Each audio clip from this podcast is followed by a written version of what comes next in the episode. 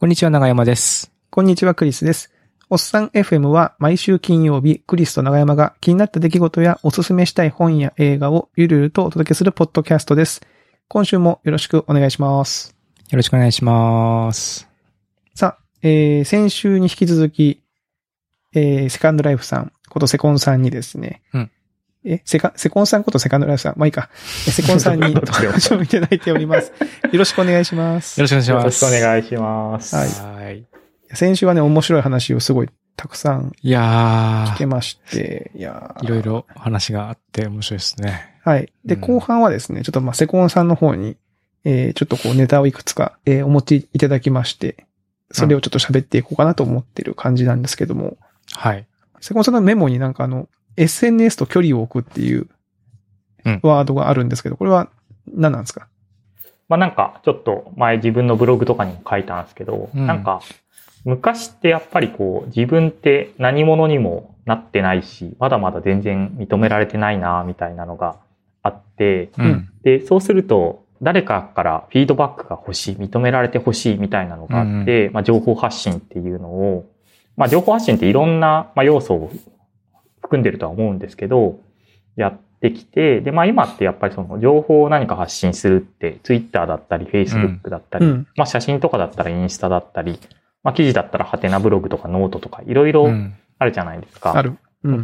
はい。で、最近のってすっごくよくできてて、めちゃくちゃ何か情報を発信すると即座にフィードバックが来るんですよね。うん。きます。もうなんか、その、だいい記事とか、まあツイッターだとよく一言いいことを言うとなんかすごいライク来るみたいな、うん。そういうのがあって、で、まあそういうところを見ていると、まあもちろん自分が発信してそれが受け取れるっていうのも嬉しいんですけど、まあ他人とかが発信してると、あ、この人この発言でこんなライクしていいな、みたいなのも出たりとか。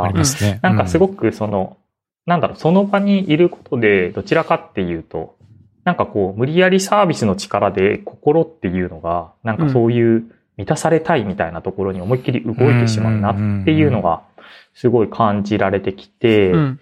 で、これってなんか本当に今の自分に必要なんだっけみたいにこう改めて考えたら、なんか、いや別になんかなくてもいいんじゃないのかってこう、うん思えてきたっていうのが、結構この2年ぐらい前ぐらいからで、うんで、実際にそれでツイッターとか、今ツイッター、一応アカウントは残ってるんですけど、もうなんかパスワードとか変えて、パスワードマネージャーからもパスワード削除して、なんか特定のところに行かない限りはパスワード見れないみたいにして、ログインが全然できない状態にしたりとうかん、Facebook はなんか一応仕事の連絡が来るんでメッセンジャーとかは一応見てはいるんですけど、基本はもうなんかドメインブロックしてみないとか、はい。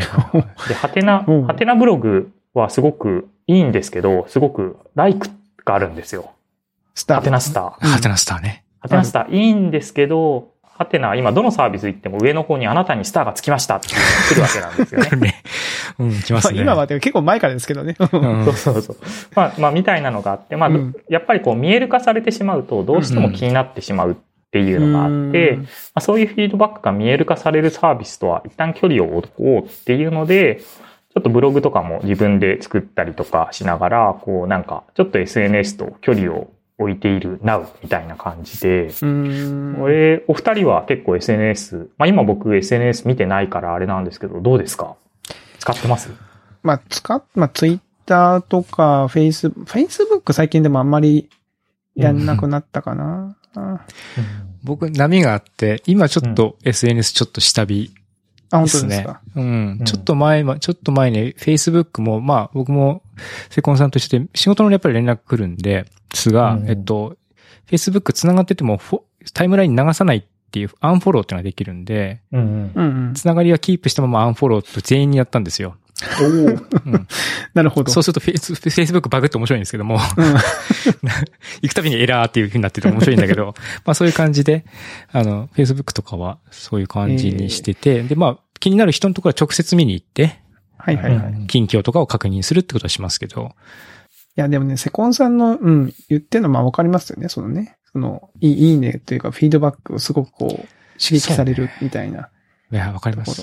だって、つぶやきプロセッシングとか、プロセッシングの作品投稿しても、やっぱりこう、なんですかね、自分の作品考えと、うん。やっぱりその、周りから評価される数字のってやっぱズレがあったりとかして、うんで、まあ、それがありがたいっていうのももちろんあるんだけど、なんだろうね。結構心がざわつくっていう、あの、あの、セコンさんのこのブログのタイトルもそうだけど、心がざわめくみたいなのがやっぱりあるから、そこをどう取るかっていうのはやっぱりこう、コントロールするのは結構、意志力がいりますよね。力がいるって感じがしますよね。うん。自分がいいなって思ってこうね、投稿しても、世の中の評価は違うっていうのがこう目に見えてわかるので、別にそれはなんかいいんですけど、必要なのかって言われたときに、まあ僕はまあもういいかなみたいなうん感じうん。な立ち位置だなっていうのを改めて思ったっていうところで、あとは、まあ、よくあのね、今、アメリカがテック企業を訴えられてますけど、なんか、もうツイッターとかに行くとタイムラインとか思いっきりツイッター、フェイスブックがこう、いじったタイムラインが見見えるわけじゃないですか。うん。あなたの好きなことってこうでしょ？ってうんいうものが、みたいなものがもう全てにおいて今ってあって、で、これって本当になんか、能動的じゃないんですよね。受動的なんですよね。で、ある意味もちろんその受動的って言っても彼ら頭いいんで、その多様性をうまくそのやって、あなたに興味があるものと興味ないけど、世の必要なものっていうのをちゃんと出してくれてはいるとは思うんですけど、うん。ただそれでもなんかこう、自分で選択していない意見をこうね、得るっていうなんか気持ち悪さみたいなものっていうのはあるなと思っていて。なので結構情報をその取るっていうのも、今はね、もうみんなツイッターとかに流れてくる情報とかを結構見てる方とか多いと思うんですけど、一周僕は回っても RSS リーダーとハテナアンテナですよ、今は。わかる。でも本当に本当に僕も RSS リーダーめっちゃ使ってるなそうそう。だから、あは、ーで、ハテナブログのすごいいいところは、ちゃんと RSS で基本デフォルトだとフルフィード配信っていうところがはいはいはい。確かに。すごくいいなっていうところであるんですけど、はい。ハテナアンテナもね、すごいね、使ってますね。この令和3年のこの時代に、ありがとうございます。前リ、前リビルドでヒゲポン、ヒゲヒゲポンさんがハテナアンテナの話してるのがめっちゃ面白かったな。そうそうそう。自分が、自分が作ってたサービスみたいな話。いやうんそうそれでね、やっぱり自分でピックアップする情報が、なんかこう、受動的に何か自動的に受け取るっていうところから一周回ってまた能動的に好きなものをこうピックアップしていくっていう風にうんうんこう変わったっていうのが、まあなんか情報をね狭めるっていう意味だと全然悪い方だとは思うんですけど、うんうん。まあただ、なんかちょっと今、今の気持ち的には、もうちょっとその自分が、なんかだんだんね、年取ってくると自分で持ってる価値観とか自分の方向性っていうのが出てくると別にその方向性を基本考えるでいいんじゃないのかっていうのはあったりして、で、そうするとまあそこまでそういう、と、取り、特になんかニュース、ニュース性が高いものですね。なんか、要するになんか新規でどんどんどんどんフローで入ってくるような情報っていうのは、まあそんないなくてもいいんじゃないのかなって思って、こう、距離を置いていて、で、周りの結構同世代のね、40前後ぐらいの人って結構そういうタイプの人もなんか徐々に出てきたなっていうのがあって、これはなんかどちらかというと、おなんかおっさん化してきてるだけなのかみたいな思ったりは するんですけど、まあ、それもあるかもしれない。うん。ね、皆さん時間疲れちゃうが、とかね。そうそう、限られてる。そうそうそう一人身で時間が限、好きにあった時はすごいあったけど、やっぱり皆さんか、ね、家庭持ってお子さんいてみたいになると、やっぱりそこを広くっていうよりかは、そうなんですよ。ね。うんうんうん。やっぱ本当に自分がやりたいことに時間を使わないと、あっという間にもう死んじゃうなっていううん 感じがね、結構あるから、それにこう気がつくとこう慌てて、いろいろその辺をこう整理するみたいなのはあるかな。僕は多分そんな感じがするな。僕あの、セコンさんがその書かれてた、そのね、ブログ移行して、そのソーシャルフィードバックのボタンなくしましたみたいな記事の中の、エントリーの中のその、まあ、自分のその知り合いとか、えーうん。妻が写真美味しそうだねと言ってくれたりとか、知り合いが見たよって声をかけてくれることが、で十分であるって書いてあって、まあ、結構ね、これ、あの、僕もそのハテナブログ書いたりとか、えー、Facebook、Twitter やってますけど、昔は、なんていうか本当にもう見ず知らずの人にこう、えー響くようにしたいっていう思いの方が結構強かったですけど、うんうん最近はどっちかっていうとその、ああいうオープンな場に書いてますけど、割と親戚向けに書いてたりとか、あの、その僕だから自分のハテナブログってもうずっと書いてるブログとかはどっちかっていうとその両、うちの妻の両親とか自分の両親がうん鹿児島とかで見て、あの、あ、元気にしてんのねっていう近況報告のために書いてたりとかっっていう側面が結構大きいですかね。Facebook もそんな気がしますね。どっちかってその、うんうん、なんか、意識高いこと書いてどうのこうのっていうよりかは、まあ、知り合いに向けてこんなのあったよっていうのをちょっと教えてあげるみたいな感覚になってきてる気がします。このか気持ちがう。んうん。クリクリスさんのね、ブログのあの、社長じゃない方のブログあはいはいはい。るじゃないですか。ありますあります。うんあっちとかもう本当に今日子供の野球試合見に行ったとかそそういう話ですもんね。そうそうそう本当になんか世の中の人っていうよりか自分の知り合いが、ああ、ニコニコしながらなんか、そっか、最近こうなんだみたいにこう思ってくれる。ぐらいで十分っていうう。ん。うん僕もブログとか両親とか見てるから、なんか、こう、奥さんが作った料理美味しそうだねとか、そういうフィードバックが来るから、なんかね、別に広くっていうよりか、パブリックにしてはいるんですけど、別になんか、周りだけでいいかなっていうのは、うん。で、個人的にはなんかそういうブログ、昔のハテナダイアリーとかも割とそういうブログが多かった気がするんですけど。多かった。多かったし、そういうのを読むのがすごく面白かった。うん。うん。僕は、僕のブログずっとハテナダイアリー時代からずっと引き、あの、インポートして残してるんですけど、昔の見るとひどくってもう、なんか牛乳飲んだ、お腹壊した、腹痛いとかそういうのしか書いてないんですよ。なんか本当にこうしょうもないことしか書いてなくて。そうね。俺はその、俺はその日記を RSS リーダーで購読して、あ、は あ、瀬古さん腹痛いんだって見てたからね。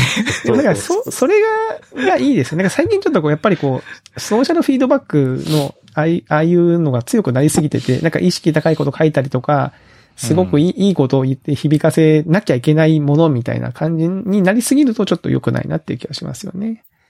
うんそういうのあってもいいと思いますけど、もちろん。うん、全然いいんだけど。でもそう、この間話したけど、でも、ポッドキャストのは今のところなんとなくいいバランスがあっていいですよねって話はちょっとしましたね。あ、そうそうそう。リスさんともね。うん。なんかやっぱフィードバックがこう、遅いんですよね。う。うんん。すぐは。うん。で、まあ YouTube はなんかいろいろね、あの、こう数字とか出てくるけど、まあ、残念ながらそんなにこう、めちゃめちゃリアクションがあるわけでもないので、いい空気でや、続けられてるなって感じがして、割と僕は最近はこのポッドキャストがホームグラウンドって気持ちが結構強くなりつつありますね。うん。僕もそうですね。なんかそういう気持ちで、はい、やってるかな。なるほどね。まあ、それなるほど。音声メディアはね、なんかフィードバックがすごい、まあラジオとかのようにね、本当になんか好きな人が聞いているみたいな感じのあれで、しかも、あの、誤読されづらいじゃないですか。なんか、こう、こういう話を聞かないとわからないっていうのがあって、テキストだと本当にタイトルとかちょっと読んだだけで、なんか、こいつみたいな感じになるんですけど、ありますね。文字起こしとかしてない限りは基本、このおっさん FM の内容をちゃんと聞かないと、そうねで、すね。わかんないっていうのは、で、聞いたところでね、めっちちゃくだらないしね。ゃ、このくだらなさがいいんですよ。ね、くだらない感じで。そうそうそうそう。なるほどね。まあ、それが SNS と距離を置くっていう。うん。とこなんですね最近置いてます。すげえわかるあ、なんかこういうの。はいうんあとあの、あれですね。昔、僕がおっさん FM で紹介した、その女アレックスを読んでいただいたみたいな。そうそう。で、結構クリスさんってあの、ミステリーミステリー好きです。読んで、うんそうそうそう。好きですよね言うじゃないですか。うんで、結構僕、クリスさんが紹介してる本読んでるんですよ。他にも本当で、すか？結構そう、あの、このミス系の上位とってこれ読んで、いや、面白かったっす、みたいなの言ってると結構買って読んでるんで。あ本当です僕は僕のミステリー成分はクリスさんありがとうございます。が、こう、多大な部分を占めてます。あ嬉しいですねそう。そう。その女アレックス、うん。あるじゃないですか。ありますあります。で、これクリスさんが紹介してたんですけど、その作者のフランス人のピエール・ルメートルさんっていう人がいるんですけど、あの人の作品、クリスさん他は読みました？他ね、読んでないんですよね。うん。面白いですか？この、そう、その女アレックスって、うん。刑事カミーユっていう人が出てくるシリーズものの第2作なんですよね。うんうんうんで、これ第1作、2作、3作と番外編があるっていうやつなんですけど、この1作目のこの悲しみのイレーヌっていう小説があって、うんこれすごい面白いです。あ、本当ですか？読もう。そう。その女アレックスって2作目なんですよね。うん。で、2作目だと1作目のを受けた結果、2作目こうなってるっていうので、1作目の結末が2作目読んでると、なんかこう、分かった気になるんだけど、あ。え、そういう展開？みたいに。なるほどね。あ、じゃあ、その先に読んでおく方が面白いんだ。その女アレックスが。悲しみの家の読んでから読む方がより楽しめるってこと？あ、ん？悲しみの家のじ時系列的にはそうなんですけど、うん。なんかその女アレックスを読んでると、なんかその一作目の悲しみのイレールの結果こうなるんじゃないのかっていうのがあなんか予想ついちゃうんですよ、ね。なるほどね、なるほどね。はいはいはい。で、それで、そうそう、それで、そうそう。いや、俺なんかもう犯人知ってるしな、みたいな感じで、読んでも面白いっていうのがすごいなあそういう構造そういう感じなんだ。ちょっと。そうそうそう。読んでみるか。それがね、すごいよ、よくできてるなって思って。へえ。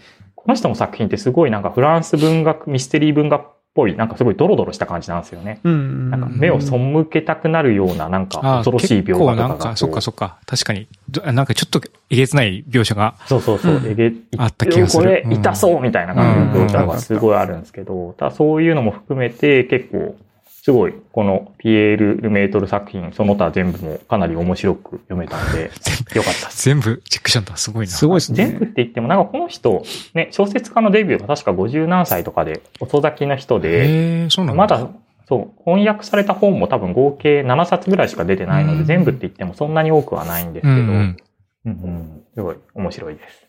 面白かったです。えークリスさんありがとうって伝えやた 嬉しいですね。いや、そうそう、これがね、これが嬉しいんですよ。わかります？この自分をが紹介した本を本当に読んでくれた人がいるっていうのってめちゃめちゃ嬉しくないですか？嬉しい。わかりますね。ね、僕もたまに、そういうことを言われる。おさん FM やっててもたまに言われると。言われる。うんわ、嬉しいってなりま嬉しいっすね。て思って。いや、セコンさん、しかもそれでね、他のその作品も読まれてたっていうのがね、うんいいですね。えー、僕も多分ね、うんあれ、そのクリスさんの紹介の時にそのナレックス買って読んでて、うん。でも悲しみのイレーヌまだ読んでないから、ちょっとこれを聞いたので、はい。読んでみ逆に。はい。もう読ま、読まなきゃなという気持ちになりました。うん。えー、ぜひ。はい、読みます、読みます。はい。で、あれ？他はまあ、うん。これ系の話で言うと、うん最近ちょっとハマったドラマで、うん。イチョウヨン、イチョウオンクラス。イチョウオンクラス。イテウォンクラス？イテウォン、イテウォンクラスか。イテウォンクラス。うん。イテボンクラスね。はいはい。っていう、うん。韓国のドラマがありまして、これがね、すごい面白くてハマっちゃって、はいはいはい。今まで全然韓国のドラマって見てなかったんですよ。うん。その去年、その、あの、パラサイト、半地下の、はいあの、あれを見て、あ、面白いなって思いつつ、まあちょっと韓国ドラマは、なんかちょっと、すごい可愛い女性とかっこいい男の恋愛みたいな、そういうのを勝手にこうイメージしてたんで。わかるわかる。はい僕もあれでしょあの今、未だにイメージしてるけど。なんだっけ、あの、な昔の、ね。ヨン様みたいな。ヨン様みたいな。はいはい。そうそうそうそう。なんでちょっと全然見てなかったんですけど、な、なぜかこれを見たらすげえ面白くて、うん。で、かん、その時も初めて知ったんですけど、韓国のこういうドラマって、なんかやたら話が長いんですよね。16話ぐらいあって、うんうんでしかも1話が70分ぐらいなんですよ。うん。で結構長いと。で、それ、な長いんですけど、もう最後もう終わるのが悲しいぐらいすごいもう面白くて、うん。そんなに？えうん。でもざっくりとした、その、ストーリー、全然確信に全く触れないストーリー だと、なんかイチョウォンって、ろ六本木みたいな、イテウォン、ね。イテウォンって六本木みたいなところらしいんですよね、韓国のソウルうんうんうん。うんの。で、結構15年前からストーリーが始まって、15年間このドラマで描いてるんですけど、何にもない主人公がすごいし曲がらないすごい信念を持って、どんどん成長していく話なんですけど、うんもうなんか裏切りあり、熱血あり、愛あり、友情あり、涙ありみたいな感じで。ヒロインもなんかこう三角関係になって可愛い女の子と頭のおかしい子とどっちと最後くっつくのかハラハラみたいな感じで。そうですね。あの、うんビアンカとなんとかみたいな感じでね。そうそうそうそうそう。で、そう。で、すごくなんか日本でもね、そのうんヒロイン人気が高くって、もう本当に演技もね、上手くて、これ、面白いなって思って、おっさんながらにして、ハマっちゃう。うん。僕も見ました、見ました。おクリスさんも見ました？見た見た。うん。どうでした？いや、よかったです。僕も、あの、久しぶりに見た韓韓国のドラマでしたけど、うんはい。あの、もうセコンさんとね、ほぼ同じ感想というか、なん、見終わって、なんかネタバレの感想見ようかなって思って、イテオンクラスって検索するじゃないですか。うんそ。したらなんか、おっさんでもハマれるイテウォンクラスって書いてあって、あ、これおっさんって俺のことかって思って。すごいね。多分、検索すると出てくると思う。おっさんでもハマれるみたいな感じのが。そうそうそうそう。まあ、なんかこう、復讐劇がベースになってて、あの、うんうん僕ね、韓韓国の映画とかでちょっと苦手な部分が昔あったんですよ。それ何かっていうと、あの、残酷描写が結構グイグイあー行くっていうああの、さっきのあの、フランスの小説の話じゃないですけど、韓国の映画とか見てると、結構平気で、あの、爆発ボーンってしたりとか、に人体が。なんか結構そのうん、残酷なシーンを平気でバーンって描くような演出が多かったんですけど、イテウォンクラスはなんか普通にね、なんかそのドラマとして面白いというか、そういうのあんまりなくて、まあちょっとありますけど、うん。うん。ちょっとあるけどあんまりなくて、ワクワクしますよね。ちなみにセコンさん、どっちの女の子派ですか？あの、あの、昔、いや主人公の幼馴染というか、えーうん遠遠くから見守る系の幼馴染のキャラか、えー近くにいる、ちょっとこう、頭のね、こう、ネジが外れたような 奇抜なことをするけど、えーで、自分に好き好きってずっと言ってきてくれるみたいな女の子みたいな。あそうそう。両方ね、すごくいいんですけど、うんなんか、見ていて楽しいのは、すごいなんか、キャラとして好きなのは、すごいなんか、その頭のおかしい子なんですけど、うん。やっぱこう、ね、幼馴染ですごい正統派美人みたいな方がやっぱ可愛いんで、僕は彼女のあ、そ方がっち。あ、そっちの。僕、セコンさんと逆の、逆の方ですね。あ逆逆の方逆あ。クリス逆なんだ。はい。なので、だからセコンさんとはうまくやれそうな気がしますよ。やれそうですね。でも喧嘩しなくていいからね。なるほどね。そうそうそういや、でもね、これは本当に、それどっちに最後ね、こうあ行くのそうそうそうそうかわかんない、最後までわかんないっていうのがね。いいそうなんですよ。そのの、主人公、まあ復讐、復讐劇なんで、主人公のその復讐が果たされるのかっていうそのストーリーと、その、主人公結局お前どっちに行くねんっていうその ね、恋愛のところ。恋愛のと軸とうん他にもね、サブキャラもみんななんか濃いキャラが多いじゃないですか。多いですねごいなんか。ううんん、そういうのもね、見ていて、サブストーリーもすごい面白いっていうので、うん。いや、いいですよ。えこれはネットフリックスで見れるの？ネットフリックス。で見れうんます。うんうんまあ、ただ、長いんですよね。セコンさんがさっき言いましたけど、やっぱ1話、ドラマにしては1話がその、ちょっと長めなんですよ。うん長い長い。うん。なんで、うちはもう正月2日間ぐらいかけて妻とずっと見てました。あ、もうじゃあ最近なんですね、本当に。もそうそう、本当に、そうそう、昨年末正月も本当に1日10時間ぐらい、8、9時間ぐらい見てたみたいな感じで過ごして。でも確かて。に。本当に続きが気になるんですよね。そうそう、最後の方ね、あーそうなの次どうなんだろうみたいな。そうそうそうそう。いや、僕ちょっとね、僕今ちょっと放送大学っていう大学に行ってて、今日、あのテストをね、郵送するんですけど、今日テスト郵送終わったんで、収録いいじゃないでですか。なんでちょっとね、若干開放的な気持ちになってるから、ちょっと見てやおうかな。うん、多分ね、よ、4話ぐらいまで見るとすごい面白くなるんじゃないかな。ああ、そうなんだ。え、奥さん、え、クリスさんは、奥クリスさんも奥さんと見たの？いや、えー、あ、見た見た。奥さんと見ましたね。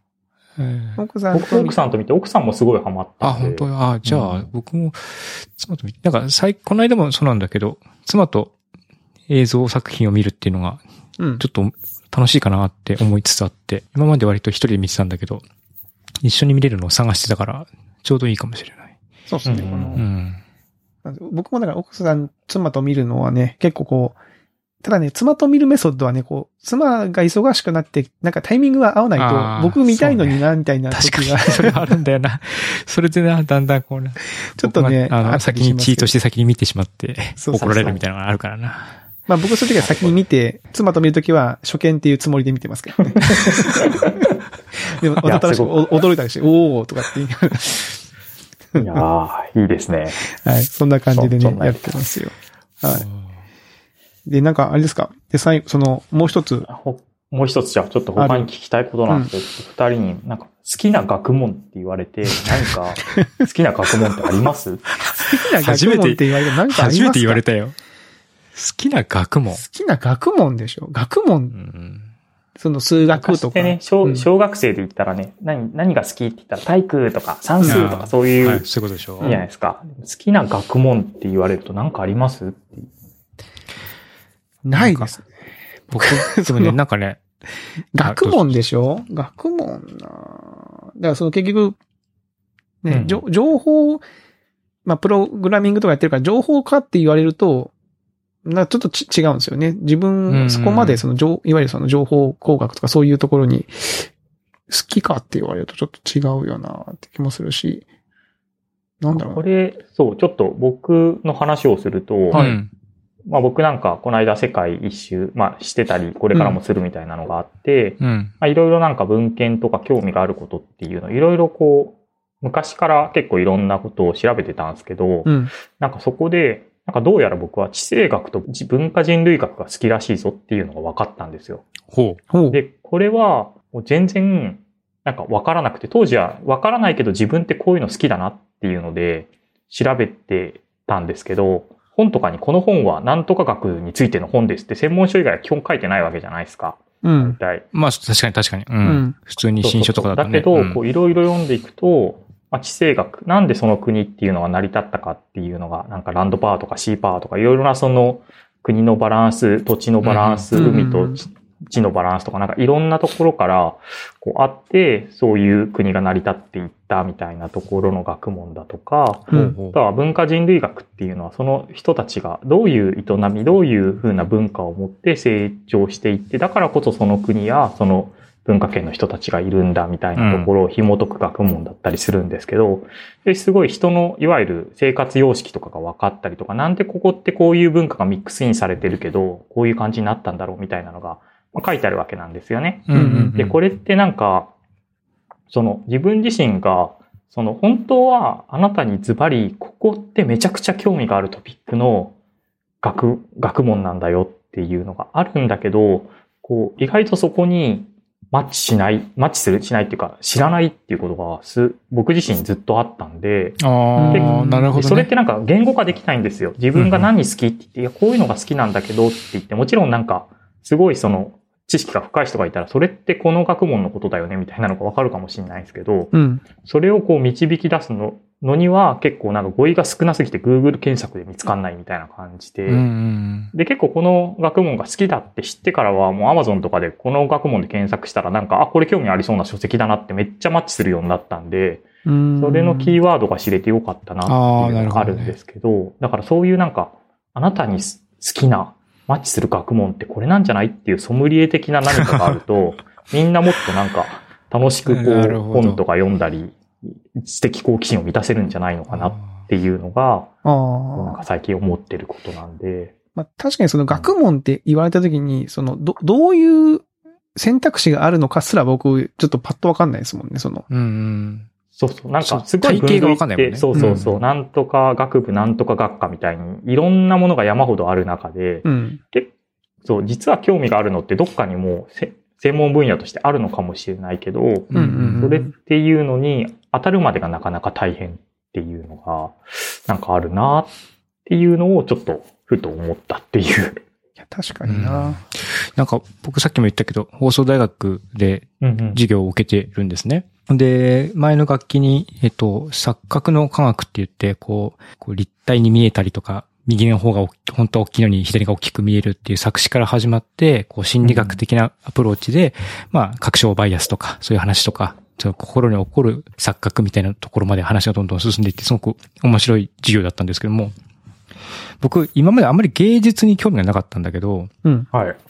そのアートっていうものに、そんなにこう、なるほど。あすごいなと思っても、自分でこうグッて足を踏み込むって感じじゃなかったんだけど、その中でこう西洋美術の中で、まあこういう構図をとってて、えっ、と、こういう風にな錯覚を使ってますみたいな、あの、うん。授業があって、それで西洋美術史っていうのの教授が、えっ、と、その解説をしてくれたんだけど、その話がすげえ面白くて、で、その、別に錯覚ももちろん面白いんだけど、その美術が、その、どんどんどういうふうに発展していって、どういうふうに変化していって、どういうふうに受け継がれてきたっていう、その美術史っていうのが、っていう学問があって、それを研究してる人がいて、で、えっ、と、そういったものの、まあ、成果物としていろんな本だったりとか論文が出てるっていうのを知って、今は割とね、そこにちょっと興味があったりするんですね。だから、現代美術とかは、とか現代芸術みたいなのは、実はそんなにこう、うん興味なかったんだけど、ちょっと古い、えー美術の歴史みたいなのに、実は今ちょっと興味があったりとかして、もしかしたら多分そういうことかもしれない。僕もなんか、あ、まさかこのタイミングで西洋美術史に自分が興味が出るとっていうのはちょっと思ってなかったから、うん。うん。それはちょっと似てるかもしれないなって今話を聞いてて思そうですね。なんかうん美術史とかね、なんかまあ社会の教科書で習う美術史とかってなんかルネサンス期がどうでとかってあって、うんなんか、ね、言葉としてしかわからないみたいなのが自分がある程度知識がついてきてこういうことに興味があるかもって思った時、それって西洋美術史のこういうことを読んでいくと実はマッチするんじゃないのって言われたら、あ、そうかもみたいなのはあるかもしれないですね。そうですね。ううんん。それはちょっと面白い。だから教養学部なんですね、放送大学って。だからいろんなジャンルが、まあ、言ったら薄く広くというか、うんうん。うん、結構、まあ、基礎的なところまでなんだけども、でも本当にいろんなジャンルがあるんで、そういう意味ではなんか、いい、良かったのかもなって、今ちょっと思ってますね。いろんなのにちょっとこう、つまみ食いしてみて、自分のこう、当たりを探すみたいな。うん。なんか僕もその、自分が映画とか、そのね、さっきセコンさんに言ってたミステリー小説とか好きで、うんうんまあ、それはあくまでもその娯楽として楽しんでますけど、なんていうかその、いや、もうちょっとこう深く楽しむ方法とか、なんかあるんだったら、ちょっと知りたいなとか、なんかあるじゃないですか。なんかその、ね。ううんうんん、なんかエンターテインメント作品って結構その、その時消費して終わりか、なんかちょっと詳しい人に解説聞いて終わりみたいな感じまあ確かにね。が多いけど、なんかもうちょっとこう深く、なんか楽しむ方法があるんだろうなって思って、でもそれ多分大学とかで習うことじゃねえだろうなってちょっと思ったけど、そうでもないかもしれないですね。なんかあるんでしょうね、きっと。なんかそういう意。外と何かであるのかもしれないですね。でも確かに今思い出したけど、なんかセコンさん、シン、すげえ前にシンガポールかどっか行くときに、アンチポップさんにこうシンガポールの本聞いてうん何冊も読んでから行ってた、行ったりとかしてたような記憶が、今、今急に思い 浮かんだんだけど、そんなことしてませんでしたっけ？あ、してました、してました。その頃はね、なんか新書のね、なんかど、どっかの新会社が出してる、なんとかの歴史、シンガポールの歴史とか、国のなんとかの歴史っていう新書が、シリーズがあって、大体行くときにはそれ読んでいってたんですよね。で、それを読むと大体その新書には地政学的なところからのその本の分析と、あとは文化人類学的な、なんでその民族がそこでどういうふうに成長していったかっていうのは大体両方書いてあって、僕僕は結構そこの部分がすごい面白かったんだけうど、んそれが何かっていうのは分かんなかった分かってなかったよね。それが、それがまさかその学問として成り立っているものなんだみたいな。なんかもうざっくりと歴史経済ぐらいしか分かんないみたいな感じの、あれなんで、キーワードすら出てこないんですよね、それうの。んでもそれがちゃんとマッチすると、その学問のから見ると、もうウェブ上にもいくらでも文献があるし、まあそのアマゾンに行ったら専門書もたくさんあるし、みたいなところで、まあそういうなんかキーワードとうまく紐づけるっていうのがあると、ね、クリスさんの言ってたような、その、うん。映画とかそういうエンタメのところで、実はこのキーワードをうんうんうん。掘っていくと、もっと出会えるのにみたいなのがね、あるんだとすると結構知りたいみたいはあ。なるほどね。いや、セコンさんがこのアジェンダをおっさん FM に持ってきてくれたのがなんか、なるほどなってちょっと思思いましたけど。えうんな。。これはなんか、そう、真面目な話っていうよりかも、本当に飲み会の雑談じゃないけど、まあそうなんかね、うん。好好きな学問って、あんままじまじと学問って考えたことなんだろうな、みたいな。うーん。うんそんな感じのをちょっとね、今聞いてみたかった感じですね。はいありがとうございます。ちょっと考えていこう。なんか、なるほどね。なんか好きな学問って言われて何かありますかって聞かれたときに、いや、学問ないっすねって答えた自分もちょっと恥ずかしいなと思ったんで、なんか、ちゃんと答えでしょ。うん。あんま考えないし、僕もこの、これ出会うまでは全然、いや、よく、よくわかんないですね、みたいうんな。ソフトウェア好きだけど、みたいな。うんうんうん。でも、なんかちょっとこうね、いや、こうかなって答えを持ってる方がなんかいい大人な気がちょっとしました。まあでも、好奇心ですね。そうね。うん。いつまでも好奇心でっていうのはあるかな。確かに。確かに。いや、と言ってたらなんか楽しい時間はあっという間でもいやー、あっという間ですね。うお時間がね、来てしまいましたね。いや、いやー、あっという間でしたね。いやセコンさん、セコンさんあれですね。